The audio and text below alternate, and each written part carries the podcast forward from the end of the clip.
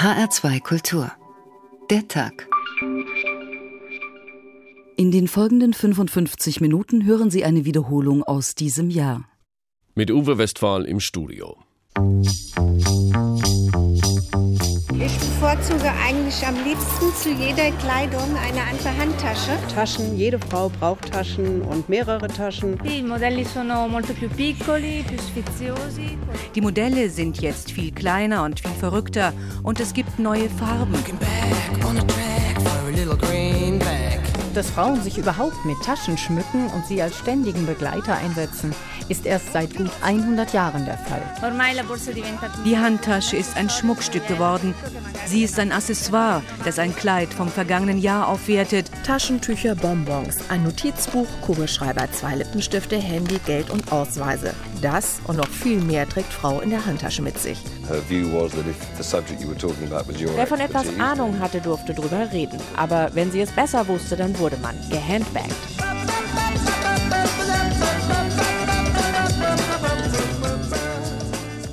Sie soll, sagen Wissenschaftler, eines der letzten großen Geheimnisse der menschlichen Kultur in sich bergen. Man weiß nie, was man in ihr findet oder auch nicht.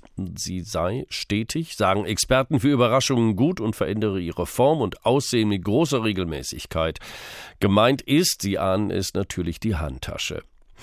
Dass sie mehr als Requisit der Damenmode ist, das beweisen und bewiesen prominente Handtaschenträgerinnen. Wahrhafte Prominenz erreichte die Handtasche mit der britischen Premierministerin Margaret Thatcher.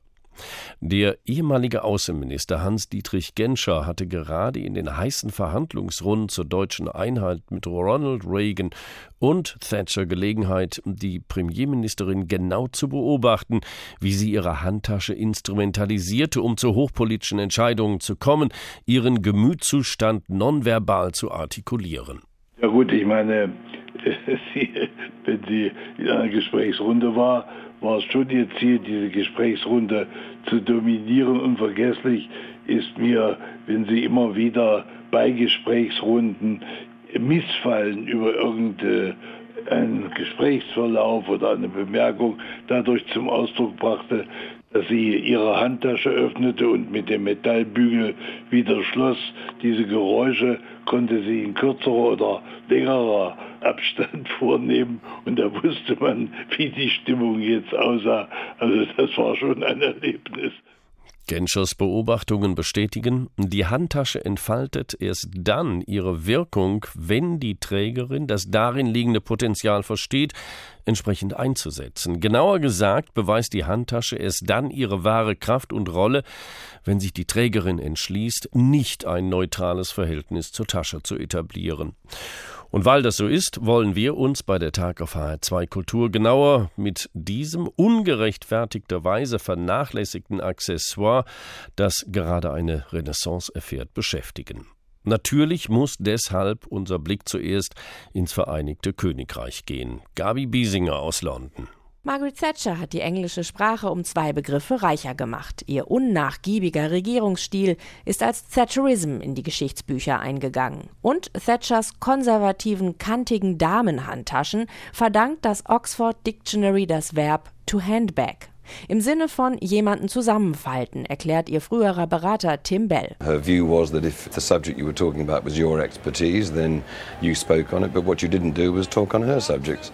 And if you did, you got what was known as a handbagging. Wer von etwas Ahnung hatte, durfte drüber reden. Aber wenn sie es besser wusste, dann wurde man gehandbagged. We hold by the principles we know to be right. Die eiserne Lady war prinzipientreu. Auch was die schlichten, geraden, meist schwarzen, kastenförmigen Handtaschen mit dem Knipsverschluss oben betraf. Modell unpraktisch. Damenhaft, man muss sie in der Hand tragen oder über dem Unterarm baumelnd. In der Männerwelt der Politik wählte sie ein weibliches Accessoire, um ihr Leben mit sich rumzutragen. Was Churchill mit der Zigarre sagen wollte, sagte Thatcher mit ihrer Handtasche. Sie wollte organisiert wirken, sie hielt ihre Schlüssel zusammen. Und sie wollte ihre Autorität untermauern, erklärt die Modeexpertin Karen Franklin in der BBC. It came to represent somebody who was authoritative, who was very organized, and it would go on the table in a great act of theatre. Mit großem theatralischem Aufwand Auftritt knallte Thatcher zum Beispiel in Brüssel die Handtasche auf den Tisch und forderte ihr Geld zurück. Oder zeigte ihrem eigenen Parlament, wo es langgeht. No, no, no. Thatcher selbst soll einmal gesagt haben, ihre Handtasche sei der einzig sichere Ort am Regierungssitz in Downing Street Number 10 gewesen. Ob ihr Mann Dennis reingucken durfte? Dennis, der nach eigenen Angaben zu Hause die Hosen anhatte und fortfuhr, dass er sie auch gleich selbst bügele? Vielleicht hat Dennis morgens, wenn Margaret ihre Papiere zum Regieren zusammenklaubte, die Handtasche kontrolliert. Alles drin? Topierkamm, Haarspray, Lippenstift und Puder, damit Maggie im Fernsehen nicht glänzt wie eine Speckschwarte. Thatcher war schließlich eitel, wenn sie vor die Kameras trat. Die Frisur musste sitzen. Die Lady wirkte nie wie ein Fähnlein im Winde. The ladies not for turning. 2011 wurde eine der Regierungshandtaschen bei Christie's für 20.000 Euro für einen wohltätigen Zweck versteigert. Thatchers Tochter Carol soll gesagt haben, ich hoffe, der neue Besitzer weiß damit umzugehen. Er hat eine sehr effektive und nützliche Waffe erworben. Ob die britische Königin Elisabeth ihre Handtasche auch schon mal als Waffe eingesetzt hat, weiß man nicht. Sie ist die zweite Frau im Vereinigten Königreich, deren Bild ohne baumelnde Damenhandtasche unvollständig ist. Inhaltlich waren Ihre Majestät und die Premierministerin offenbar selten einer Meinung, sie mochten sich wohl auch nicht besonders, aber interessanterweise wurden sich Margaret Thatcher und die Queen äußerlich immer ähnlicher, je älter sie wurden. Das lag daran, dass Thatcher ihre Dienstuniform aus Schleifchenbluse, Rock und Perlenkette gegen Queen ähnliche Kleider tauschte. Und wenn die Queen an der Absperrung das jubelnde Volk abschreitet oder bei Empfängen in ihrem Palastgarten Hände schüttelt, dann trug sie schon immer ganz ähnliche Handtaschenmodelle am Unterarm, wie Margaret Thatcher sie schätzte. Was sie da drin hat? Wenn irgendein Mensch keine Hausschlüssel, kein Kleingeld oder Ausweispapiere mitschleppen muss, dann doch wohl die Queen. Es wird erzählt, Elisabeth habe in der Handtasche kleine Glücksbringer, Familienfotos und ein Schminkset. Vielleicht vertreibt sie sich damit die Zeit, wenn sie im Rolls-Royce irgendwo hingefahren wird, so wie junge Menschen in der U-Bahn mit ihrem Handy spielen. Manche spekulieren, mit der Handtasche fühle sich ihre Majestät den Menschen, mit denen sie spricht, irgendwie näher. Eine Handtasche mache sie normaler. Gerüchten zufolge soll die Queen ihre Handtasche aber in erster Linie als Kommunikationsmittel benutzen. Es heißt, wenn sie die Tasche vom einen Arm auf den anderen schiebe, dann sei das ein Hinweis an ihre Entourage, sie schnellstens vom augenblicklichen Gesprächspartner wegzubuxieren zum nächsten Smalltalk. Das nennt man auch die hohe Kunst der Taschendiplomatie. H2 Kultur der Tag. Nicht ohne meine Handtasche ein Requisit schreibt Geschichte, so unsere Sendung heute. So ist es auch nicht ganz erstaunlich, dass sich das Bayerische Nationalmuseum in München mit einer Sonderausstellung der Kulturgeschichte der Taschen vom 16. bis zum 21. Jahrhundert widmet. Dr. Johannes Pietsch, guten Abend erstmal. Ich grüße Sie. Sie sind Kurator der eben erwähnten Ausstellung Ausstellung im Museum wurde die Handtasche im 16. Jahrhundert, und da gehen Sie ja schon weit zurück, wurde die damals nur von Frauen getragen oder gar nur von Männern und dann später haben sich die Frauen dieses Accessoires angenommen? Die Taschen wurden im 16. Jahrhundert von Männern und Frauen getragen. Also mhm. sie haben da ihr Geld aufbewahrt und konnten das mitnehmen. Deshalb nennen wir es auch Taschen und nicht Handtaschen. Die Handtasche hat sich erst relativ spät entwickelt. Also es war ja nun eine relativ kleine Tasche. Woraus waren die denn hergestellt? Stoffen oder? Die Taschen sind aus Leder hergestellt, sind relativ geräumige Beutel und Geldtaschen, die entweder am Gürtel getragen werden konnten oder die Frauen, vor allem die bürgerlichen Frauen, trugen sie an langen Riemen, sodass sie am Rock baumelten. Aha, die bürgerlichen Frauen. Das heißt, es war ein Privileg für bestimmte gesellschaftliche Kreise, so etwas zu tragen? Man kann sagen, es war sogar ein Statussymbol. Gerade beim aufstrebenden Bürgertum so ein prall gefüllter Geldsack war ein ganz deutliches Zeichen, dass man sich etwas leisten konnte. Also man hat seinen Reichtum wirklich zur Schau gestellt. Das gilt vor allem für die bürgerlichen Kreise. Die Adligen hatten das gar nicht nötig. Man sah schon an ihrer Kleidung, dass sie dem höchsten Stand angehörten. Und sie trugen ihre Geldbörsen in den Gewandtaschen versteckt. Ah ja, das heißt, die trugen das direkt am Körper. Genau. Mhm. Das heißt, die Handtasche war damals auch schon ein Objekt, das vielleicht die Begehrlichkeiten von zum Beispiel Taschendieben auf genau. sich zog? Also das Wort Beutelschneider entstand in der Zeit, weil man eben diesen Beutel an einem langen Riemen trug und wenn man den durchgeschnitten hat, ja, dann konnte man die Tasche entwenden. Geschickt. Konnte man von der Tasche tatsächlich auf den gesellschaftlichen Status der Träger auch schließen? Genau. Das sieht man auch ganz deutlich an unseren Taschen. Also die aus bürgerlichen Kreisen sind eher einfach gestaltet.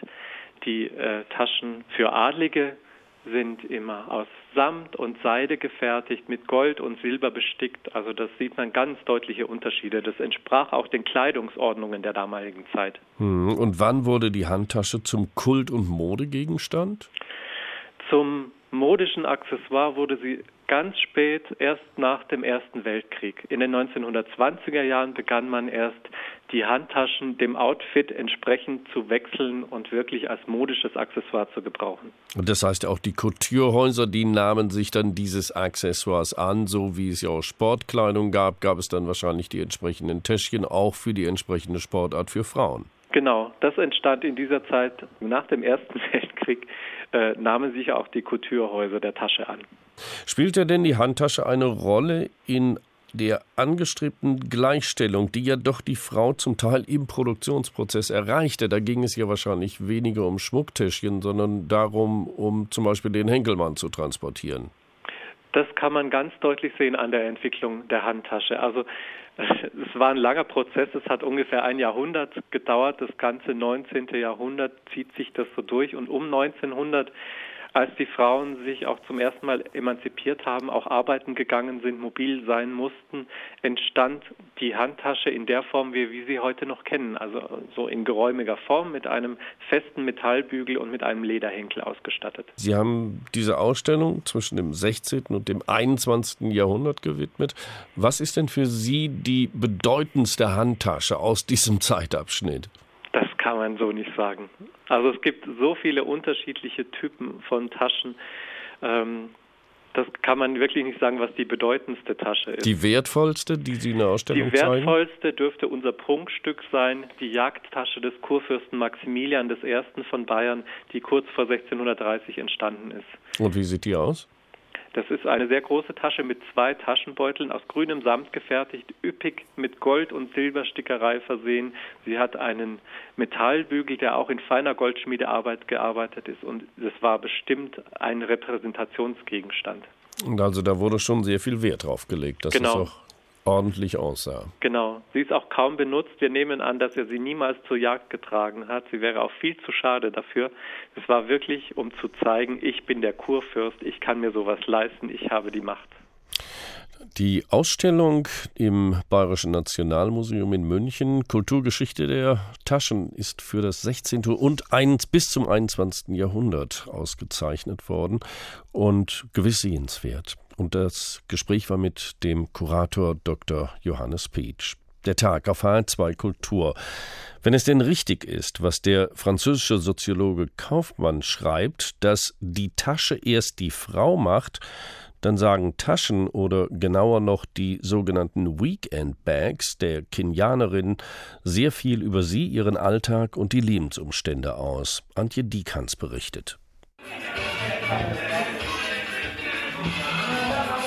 Die Simmers Bar in Nairobi füllt sich. Es ist Freitagabend und viele junge Kenianer wollen den Stress der Woche vergessen.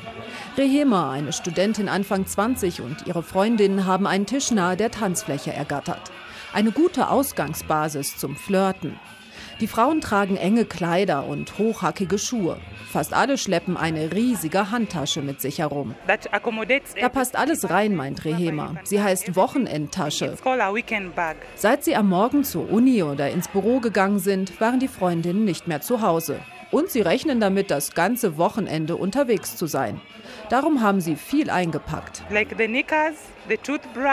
Ein paar Schlüpfer, eine Zahnbürste und flache Schuhe, falls du es mit den hohen Hacken irgendwann nicht mehr aushältst. Eine Jeans zum Wechseln. Und ein klitzekleines Kleid, das sich gut falten lässt und in die Tasche passt. Vor allem Kleidung und Schuhe, meint auch Rehemas Freundin Karen. Vielleicht sogar ein paar Handtücher.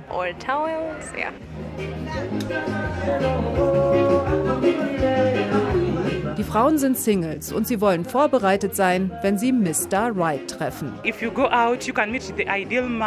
Wenn du ausgehst, kannst du ja jederzeit dem idealen Mann begegnen. Vielleicht gehst du mit ihm dann ins Hotel oder, falls er Junggeselle ist, zu ihm nach Hause. Dating-Regeln, wie besser bis zum dritten Treffen zu warten, bevor sie bei einem Mann übernachten, schmeißen die Mädels für den richtigen schnell über Bord. Trotzdem wollen sie aber nicht, dass man ihnen die Nacht im fremden Bett ansieht. Das ist Privatsache und es muss nicht jeder mitkriegen. Darum brauchst du für den nächsten Tag andere Kleidung, einen komplett anderen Look. Ich lebe in einem Wohnheim. Wir dürfen nach einer bestimmten Zeit gar nicht mehr zurückkommen. Also schlafe ich außerhalb und habe meine gesamte Garderobe dabei. Ich sehe das als Sicherheitsmaßnahme. Wenn Sie Ihren Mr. Right gefunden haben, wird die Tasche allerdings auch nicht kleiner. Zumindest zu Beginn der Beziehung nicht. Denn schließlich wollen Sie immer perfekt aussehen und gleichzeitig eine Art Duftmarke setzen. Das nennen wir unser Territorium markieren. Immer wenn wir bei unserem Freund übernachten, lassen wir etwas da. Unterwäsche, ein paar Schuhe, Kosmetik. Wenn eine andere Frau in die Wohnung kommt, weiß sie gleich, hierher gehört schon jemand. Das Projekt Den Mann fürs Leben finden wird strategisch geplant. Und die großen Handtaschen sind für die jungen Kenianerinnen dabei das wichtigste Werkzeug.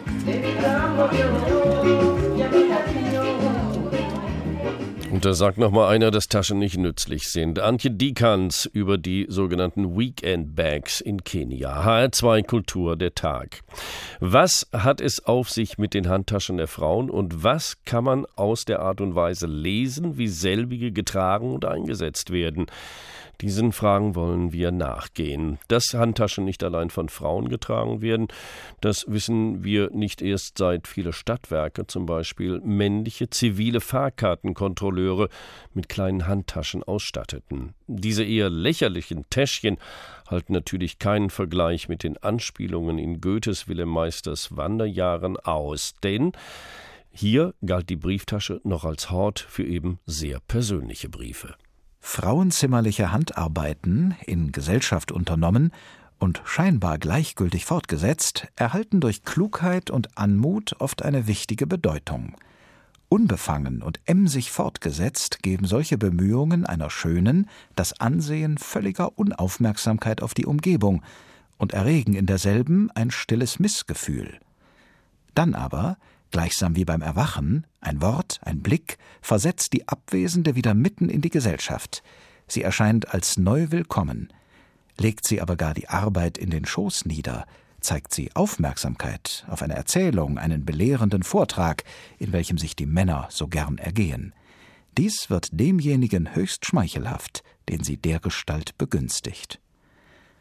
Unsere schöne Witwe arbeitete auf diese Weise an einer so prächtigen als geschmackvollen Brieftasche, die sich noch überdies durch ein größeres Format auszeichnete.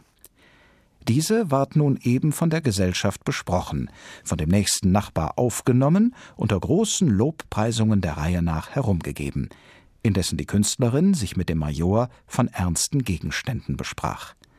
Ein alter Hausfreund rühmte das beinahe fertige Werk mit Übertreibung, doch als solches an den Major kam, schien sie es als seiner Aufmerksamkeit nicht wert, von ihm ablehnen zu wollen, wogegen er auf eine verbindliche Weise die Verdienste der Arbeit anzuerkennen verstand, inzwischen der Hausfreund darin ein penelopeisch zauderhaftes Werk zu sehen glaubte.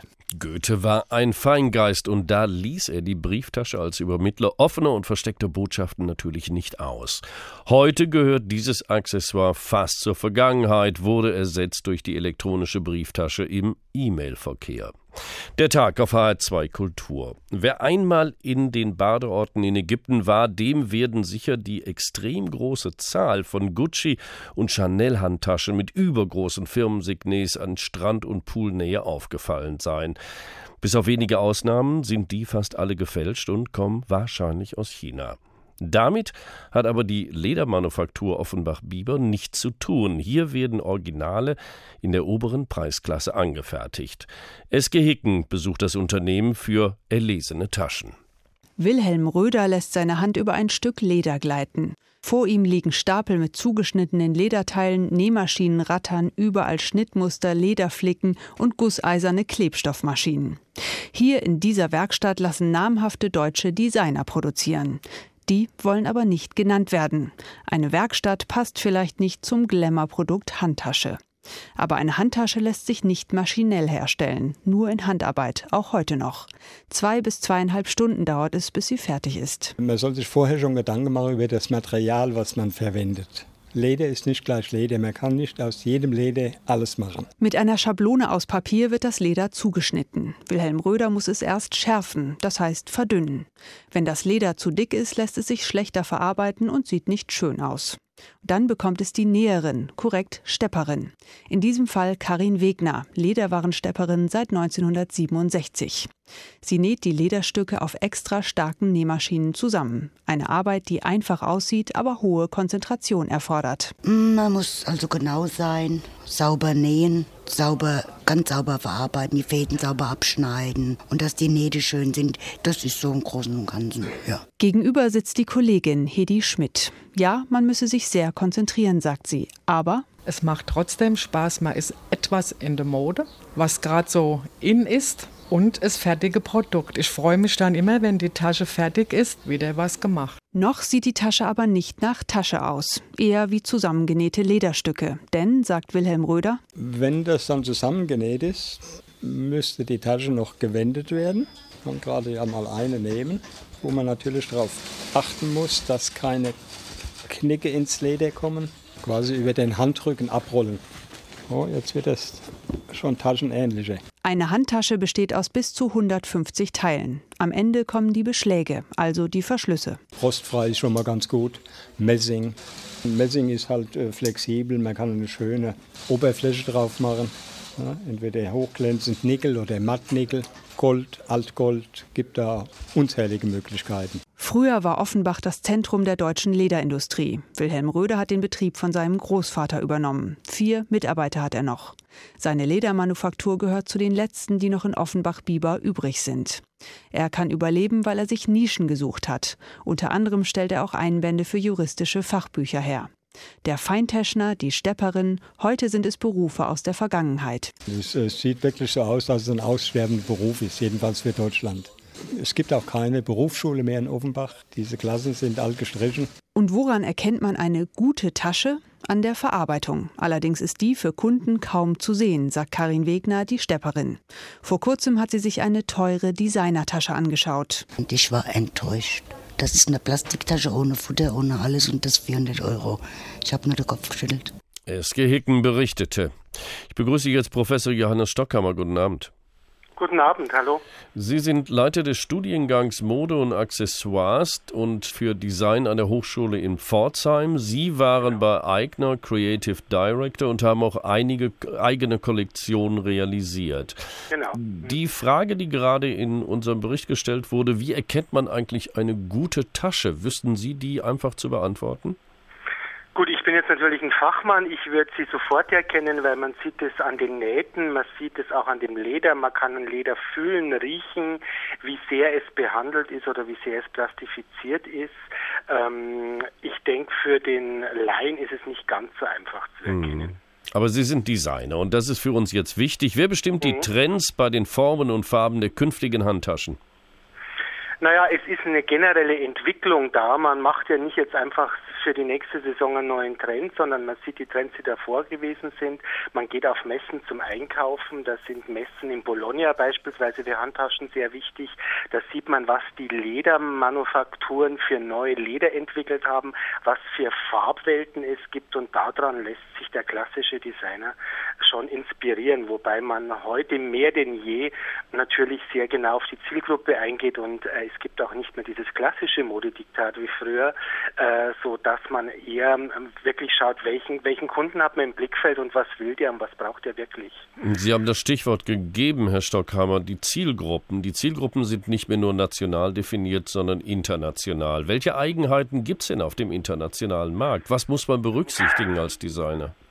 Also als ich als Designer nach Italien gegangen bin, ich habe zehn Jahre in Florenz gelebt, was die Hochburg jetzt das Gegenstück zu Offenbach eigentlich ist in Italien, wo alle großen Taschen- und Lederfirmen produzieren. Da hat mir ein Italiener mal den, den, den Unterschied zwischen der deutschen und der italienischen Kundin beschrieben bei Handtaschen. Er hat gesagt, die italienische Kundin kauft sich eine Handtasche und wenn sie sie trägt und es fängt zu regnen an, schützt sie sie unter ihrem Mantel, dass sie nicht nass wird.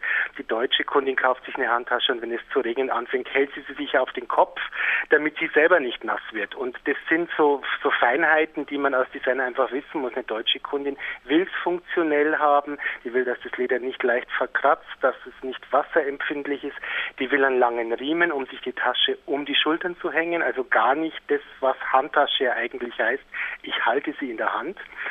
Ja, und da ist die Italienerin ganz anders oder auch eine Japanerin mag beispielsweise offene Taschen, Shoppingbags, weil die keine Angst hat, dass ihr was gestohlen wird, weil es in Japan einfach keine Diebstähle gibt. In Deutschland können sie einer Frau einfach eine, eine nicht geschlossene Tasche, die keinen Reißverschluss hat, nicht verkaufen. Und die wird dann natürlich nicht beklaut, hofft man zumindest. Also das heißt, kulturelle Unterschiede muss man da schon berücksichtigen, auch als Designer.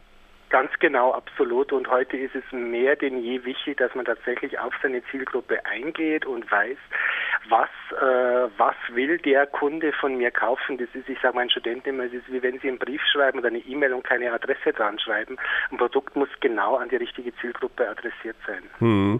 Können die großen Taschenhersteller noch auf individuelle Wünsche eingehen oder spielen die bei ihnen dann auch keine große Rolle mehr? Denn es geht doch manchmal oft nur darum, das große Label da zu haben. Je größer die Schnalle auf der Handtasche, umso besser. Nein, also ganz im Gegenteil. Die großen, wirklich die Weltmarken gehen sehr individuell auf Wünsche und auch auf Märkte ein. Sie, also wenn sie von der Tasche weggehen auf Lederwaren wie Brieftaschen oder sowas, die ja sehr zur Tasche dazugehören. Es gibt unterschiedliche Geldscheinformate. Äh, es gibt Dinge, die man für die U-Bahn-Monatskarte braucht. In, in Amerika sind die anders als in Asien und es gibt tatsächlich auch andere Computerformate oder sowas, die benutzt werden. Und da hat natürlich die Größe von einer Brieftasche oder von einer Tasche sehr viel damit damit zu tun und da gehen diese großen Marken sehr bewusst darauf ein, denn sonst wird ihnen ja dieser Marktanteil weggenommen werden. Herr Stockhammer, ist das nicht unfair? Und wir haben es ja auch in dieser Sendung bisher gemacht, dass wir Taschen als Accessoire bezeichnen. Stehen mhm. da die Taschenhersteller und Designer nicht immer so ein bisschen im Schatten auch der großen Mode und Trend? Schauen, die von der Mode in Paris, in Italien, in New York, in London, vielleicht auch in Berlin auf den Laufsteg geschickt werden. Die Tasche bleibt immer Accessoire? Nein, Ganz im Gegenteil, sagen Sie natürlich. Ja. Ich sage, es ist das Gegenteil. Ich selber bin Modedesigner. Ich habe also von meinen 30 Jahren Berufserfahrung äh, 25 oder davon mit Mode gemacht und selbst bei eigener auch die Mode betreut. Aber ich habe gelernt, dass gerade im neuen Jahrtausend mit der Erfindung der It-Bag und dieser Must-Have-Tasche, die man haben muss, fast die Mode des Accessoire geworden ist. Ich habe halt Zahlen gelesen, dass Prada in 2012 den Gewinn um fast 50 Prozent erhöhen konnte konnte. Und das machen die nicht mit den Klamotten, die machen das tatsächlich mit den Taschen und mit den Gürteln und mit den Lederaccessoires und den Schuhen. Und äh, nicht umsonst hat mittlerweile jede Marke sich in Lizenz oder in Eigenregie einfach wirklich Taschen geholt. Und ähm, ich habe auch gehört, wie es in Offenbach momentan gerade ausschaut, auch gerade was Sie das Interview vorher hatten. Ich bin mir sicher, das wird sich wieder verändern, weil ähm, einfach der, auch der Trend zur Nachhaltigkeit bei Taschen und bei Accessoires wieder dahin geht, dass man sich hinterfragt, ob man alles aus China schicken muss oder weit in, in, in, in den Osten schicken muss oder ob man nicht doch im, letztendlich günstiger und umweltbewusster bewusster produziert, wenn man es im eigenen Land macht. Und ich denke, das ist auch eine ziemliche Chance für Accessoires. Mhm, also auch Nachhaltigkeit bei der Taschenproduktion und beim Design. Genau. Das war Johannes Stockhammer. Haben Sie vielen Dank und auf Wiederhören. Der Tag auf HR2 Kultur. Wir betrachten heute, falls Sie es noch nicht gemerkt haben, das große Comeback der Handtasche. Begehrt wie selten zuvor widmet sich die Modeindustrie dem Accessoire mit immer neuen Formen und Funktionen. Johann Wolfgang von Goethe ahnte davon natürlich nichts, wusste aber sehr wohl, dass die Tasche in den Wanderjahren des Wilhelm Meister, auch eine Brieftasche, eine amoröse Bedeutung hatte. Der schönen Witwe machte unser Major einen Morgenbesuch um Abschied zu nehmen und, wenn es möglich wäre, die Absicht seines Sohnes mit Schicklichkeit zu fördern. Er fand sie in zierlichster Morgenkleidung in Gesellschaft einer älteren Dame, die durch ein höchst gesittetes, freundliches Wesen ihn alsobald einnahm. Die jüngere schien eine fleißig gearbeitete, uns von gestern schon bekannte Brieftasche soeben vollendet zu haben, denn nach den gewöhnlichen Empfangsbegrüßungen und verbindlichen Worten eines willkommenen Erscheinens wendete sie sich zur Freundin und reichte das künstliche Werk hin, gleichsam ein unterbrochenes Gespräch wieder anknüpfend.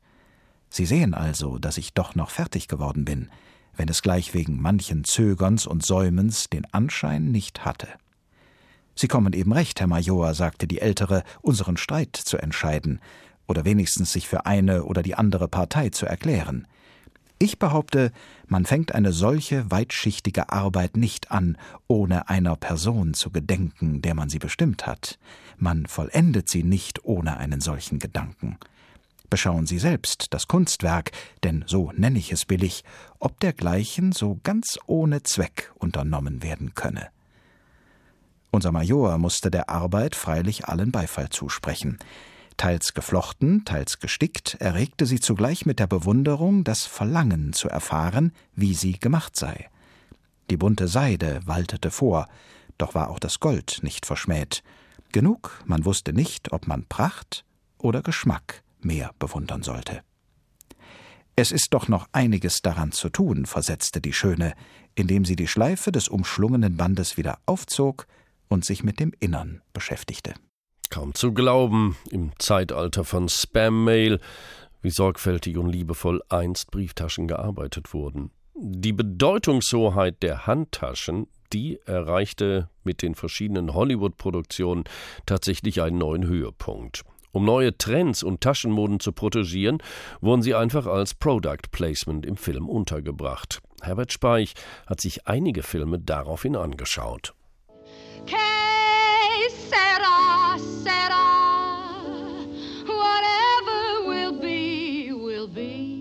Doris Day 1956 in Der Mann, der zu viel wusste von Alfred Hitchcock, auch was den Gebrauch der Handtasche betrifft, eines der ergiebigsten Werke der Filmgeschichte. Die legendäre Hollywood-Kostümdesignerin Edith Heath versorgte die Schauspielerin nahezu in jeder Einstellung mit einem anderen, neuen Exemplar. Als Doris Day in einer dubiosen Abendgesellschaft ihr gekidnapptes Filmkind herbeisingt, liegt auf dem Flügel das kleine Schwarze, ein etwas größeres Exemplar ist dabei, als es in der Royal Albert Hall um die Verhinderung eines Attentats geht.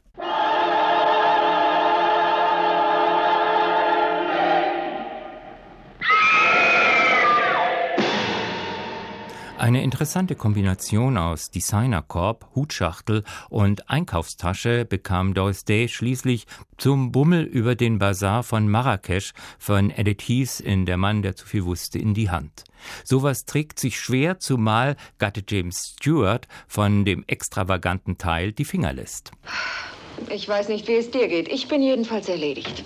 Wo große Gefühle und tragische Momente die Menschen auf der Leinwand und im Publikum bewegen, ist eine Klatsch das angemessene Accessoire. Die kleine Elegante für den Abend reicht mit oder ohne Spaghettiträger für das Seidentüchlein, um verstohlen die Tränen abzutupfen und das Rouge zur Beseitigung der Kollateralschäden am Make-up. Ein Meister im Arrangement solcher Details, wiederum beigesteuert von Edith Heath, war Douglas Sirk. Zum Beispiel in Die wunderbare Macht von 1954. Jane Wyman verkörpert eine blinde Lady, die das Herz des rüden Playboys Rock Hudson rührt.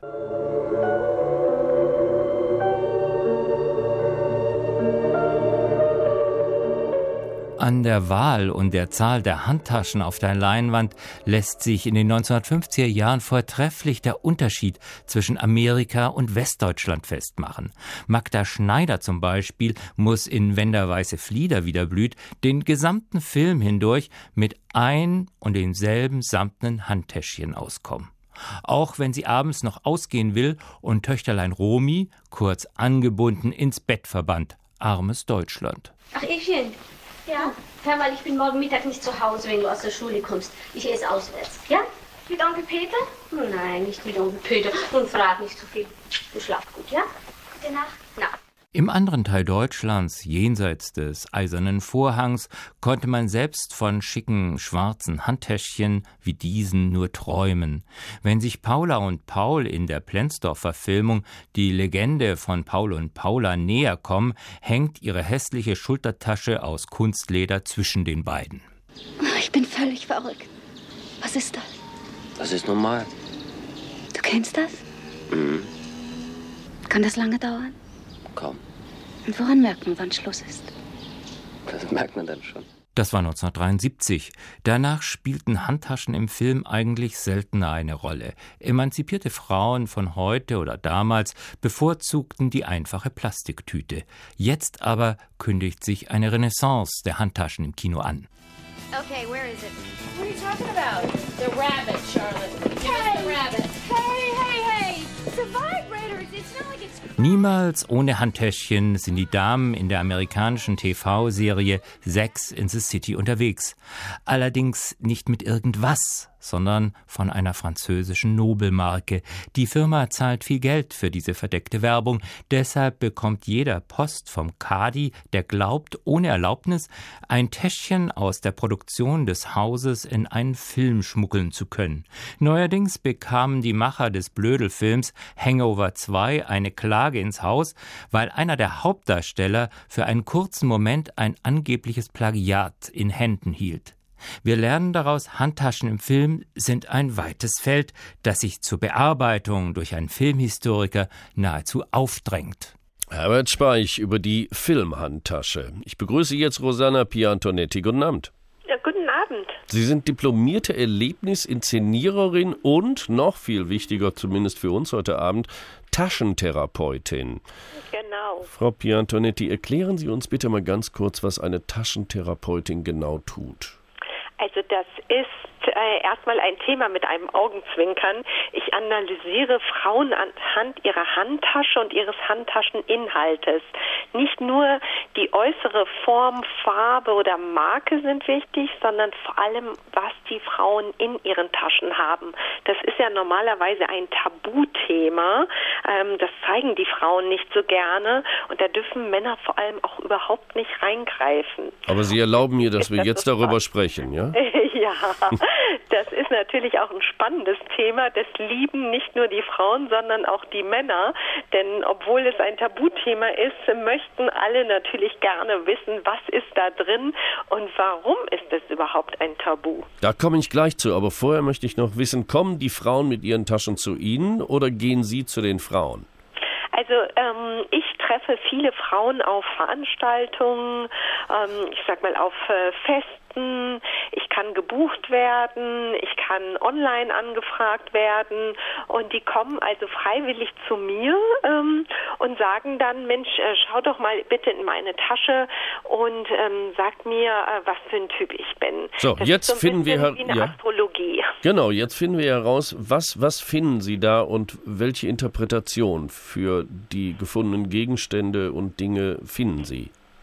Ähm, das ist immer unterschiedlich von Frau zu Frau. Ich habe jetzt in mehr als 1000 Taschen geschaut, habe für mich dann auch anhand der Dinge ähm, so ein bisschen vier Typen herauskristallisiert und ähm, ich sag mal, bei dem einen Typ ähm, finde ich unheimlich viel. Ähm, da finde ich äh, Chaos, da sind bunte Dinge drin, da sind ähm, natürlich gebrauchte Tempos drin, da ähm, da sind ähm, natürlich Mobiltelefon, Handy, ach, ähm, Portemonnaie, ähm, Kosmetika und äh, Kreditkarten, Fotos und und und drin. Und ähm, dann hängt es halt auch davon ab, wie viel ist in der Tasche, ist es bunt, ist es rechteckig, hat das eine Haptik oder ist es eher so ganz glatt und schwarz? Also da spielen wirklich ganz viele Faktoren eine Rolle. Und es gibt immer wieder außergewöhnliche Dinge, die ich finde. Ähm, da gibt es immer wieder irgendeinen Glücksbringer aus dem Ausland, ähm, der sehr speziell ist. Ähm, dann hatte ich mal eine Frau, äh, die hatte eine Trillerpfeife in der Tasche. Damit hat sie immer ihren Mann im Kaufhaus ähm, herbeizitiert, wenn sie den verloren hat. Oder ähm, dann war da mal eine Dame, die hatte äh, Nippelbalm in ihrer Tasche. Entschuldigung, was bitte? Nippelbalm. Das äh, war natürlich auch ein sehr seltenes Fundstück, was ich da gesehen habe. Und das ist halt auch immer wieder spannend. Oder abklickbare Absätze ähm, für High Heels. Also da sind auch immer viele tolle neue Dinge, die man entdeckt, ähm, die vielleicht viele andere Frauen gar nicht kennen. Ja, das kann durchaus sehr spannend sein. Ich kann mir das auch vorstellen. Ich wäre wahrscheinlich auch gerne mal in Ihrer Position, aber ich kann das ja nicht machen. Jetzt äh, wirklich nochmal, nehmen wir ein Beispiel an. Sie finden eine hoffnungslos überfüllte Handtasche mit gebrauchten Babywindeln, iPhones, Gummibärchen, Tampons oder Parfum. Was lesen Sie daraus, außer dass das da drin ist? Also ähm, ich sehe das oft bei Müttern, die haben so eine Tasche mit Windeln, mit Kinderspielzeug, mit, ich sag mal, ähm, irgendwas Essbarem für ihr Kind, was zu trinken. Und die haben dann meist aber ganz wenig für sich selbst da drin. Was ich daraus äh, lese, ist natürlich, dass das Kind unheimlich wichtig ist, dass es oberste Priorität hat und die, dass die Frauen sich selbst darüber aber auch vergessen. Also das Kind ist ähm, wichtiger als man selbst. Die, die Frauen haben dann auch wirklich ähm, gar nichts mehr für sich und ihre Optik dabei oder um mal selber so ein bisschen zu entspannen, sprich ein Buch ähm, oder ähm, was ähm, ja Musik und und und und ähm, da sehe ich einfach, okay, das ist der Typ äh, VIP-Mami, die ist die Alleskönnerin, was ihr Kind anbelangt, aber vergisst sich selbst. Interessante und, Schlussfolgerung ist das ja schon. Der muss ich dann natürlich auch mal sagen, denk doch jetzt bitte mal wieder an dich und ähm, vergiss einfach mal ähm, was für dein Kind. Du musst nicht alles dabei haben, da muss nicht immer ganz viel Spielzeug mit da drin sein, sondern leg einfach mal ein paar schöne Sachen für dich mit rein, sei es nun ähm, Kosmetika oder wie gesagt ein schönes Buch, ähm, schöne Musik und mhm. ähm, das merken die Frauen gar nicht, wenn die gerade ähm, Kleinkinder haben. Und das war unsere Taschentherapeutin Rosanna Piantonetti. Haben Sie vielen Dank und auf Wiederhören. Der Tag auf HR2 Kultur. Wenn es denn stimmt, dass die Handtasche einen Blick in die Psyche der Frau erlaubt, dann warten wir gerne darauf, dass ich ein ähnliches Wissen auch aus Männertaschen, vielleicht sogar Hosentaschen herausfinden lässt. Wer dabei besser abschneidet, weiß ich zumindest schon vor dem Vergleich. Da hatte es Goethe allerdings insgesamt einfacher. Der ließ sich in den Wanderjahren des Wilhelm Meister ausführlich über die ach so geheimnisvolle Rolle der Brieftasche aus. Da es nun Zeit schien, sich zu beurlauben, und der Freund auch deshalb einige Bewegung machte, sprach die Schöne mit einer Art Verlegenheit, wodurch sie nur noch schöner ward, indem sie die frisch geknüpfte Schleife der Brieftasche sorgfältig zurechtzupfte.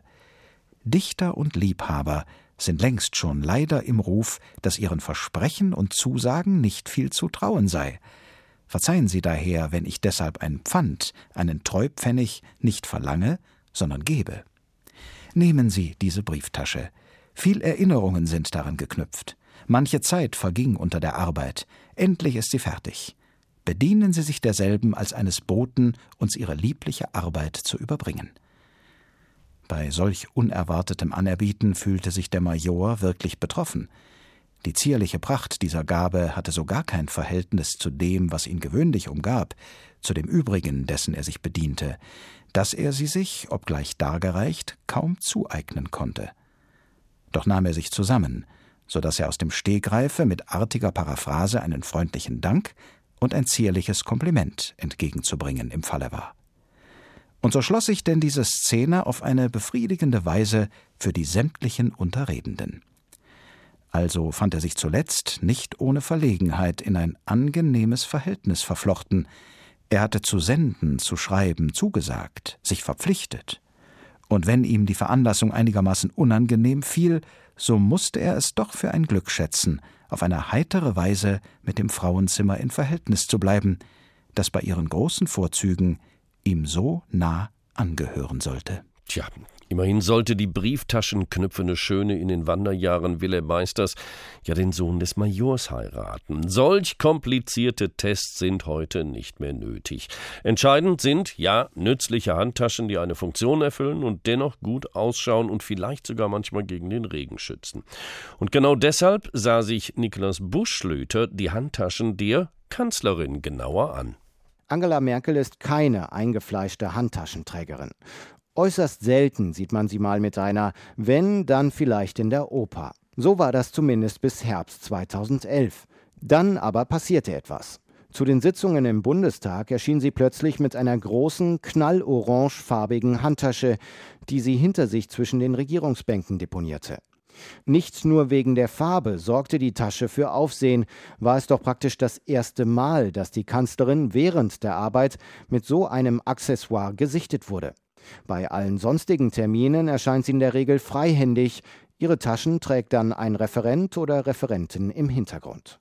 Ihr Sprecher Steffen Seibert muss dagegen fast immer selbst große Aktenberge mit sich herumschleppen. Da sich die Sitzungen im Bundestag meist um die Euro-Rettung drehten, bekam die orangene Handtasche der Kanzlerin schnell auch einen Spitznamen verpasst, die Krisentasche. Die Zeitung Die Welt befragte zur Krisentasche auch gleich eine Styling-Expertin. Ihr Urteil? Erfrischend trendy. Die Farbe Orange passe auch gut zum Herbst. Besonders gewagt sei die Kombination mit dem pinkfarbenen Blazer der Kanzlerin. In Fachkreisen nenne man das Color Blocking. Geschätzter Preis der Tasche 300 Euro. Abgesehen von der Farbe passt die Kanzlerin-Tasche aber durchaus zum Merkel-Stil. Vor allem praktisch soll sie sein, kann zur Not auch über die Schulter geworfen werden. DIN A4-Mappen und das Regierungs-iPad müssen hineinpassen, letzteres übrigens mit dem Bundesadler auf der Front. Als Einschüchterungsinstrument gegenüber Freund und Feind setzt Merkel die Tasche jedoch nicht ein. Dafür hat sie ja ihr Handy, mit dem sie pausenlos herumsimst. Und im Gegensatz zur Tasche trägt sie das Handy auch immer ganz nah am Körper. Ein anderes Regierungsmitglied ist dagegen für ihren Taschengeschmack sehr viel bekannter. Familienministerin Christina Schröder ist in der Unionsfraktion für ihren Taschentick berüchtigt. Manchmal scheinen ihre Handtaschen auch schon fast so groß wie sie selbst oder sie sind so klein, dass man sie fast schon nicht mehr sieht. Und die Männer? Bei den meisten in Berlin herrscht die übliche schwarze Aktentaschen-Einfallslosigkeit. Ganz selten sieht man auch mal ein paar braune Ledervariationen. Ansonsten gilt aber auch bei den Männern. Wer wichtig ist, trägt nicht selbst, dem wird getragen. Tja, aber das ist hier erst der Anfang einer weiteren Geschichte. Zu der wollen wir uns jetzt vielleicht dann doch nochmal äußern. Was ist überhaupt mit den Männern und der Handtasche? Dr. Lioba Keller-Drescher, guten Abend. Guten Abend. Sie sind Kulturwissenschaftlerin und Modeforscherin an der Universität in Tübingen. Der Mann und die Tasche, das ist eigentlich ein Nullthema, oder? Ja, auf den ersten Blick ist es im Moment ein Nullthema, aber nur auf den ersten Blick. Weil auf den ersten Blick wissen wir, die Männer tragen alles bei sich und brauchen gar keine Handtasche. Oder sie haben, wie gerade gehört, jemand, der ihnen die Dinge nachträgt. Auf den zweiten Blick sieht es schon anders aus. Bleiben wir genau bei diesem Thema. Kann es sein, wie einige behaupten, dass der Mann deshalb eben keine Handtasche trägt, weil seine Bekleidung just so viele Taschen hat, dass er fast alles darin unterbringen kann, ob das nun Portemonnaies sind, Taschentücher, äh, Geld, äh, was es auch immer sein kann, elektronische Dinge, und dass dann wiederum die Schlussfolgerung daraus lautet, dass die Frauenbekleidung in diesem Aspekt eher sexistisch gestaltet ist. Also man muss eigentlich sozusagen von der Männerkleidung ausgehen und von dem Modell ähm, der, ähm, wie wir sagen, heteronormativen Maskulinität. Diese zwei Dinge gehören zueinander. Der Mann, der, der hält im Anzug als Ideal, äh, trägt die Dinge bei sich und sein Anzug ist so geschnitten, dass er sie bei sich tragen kann.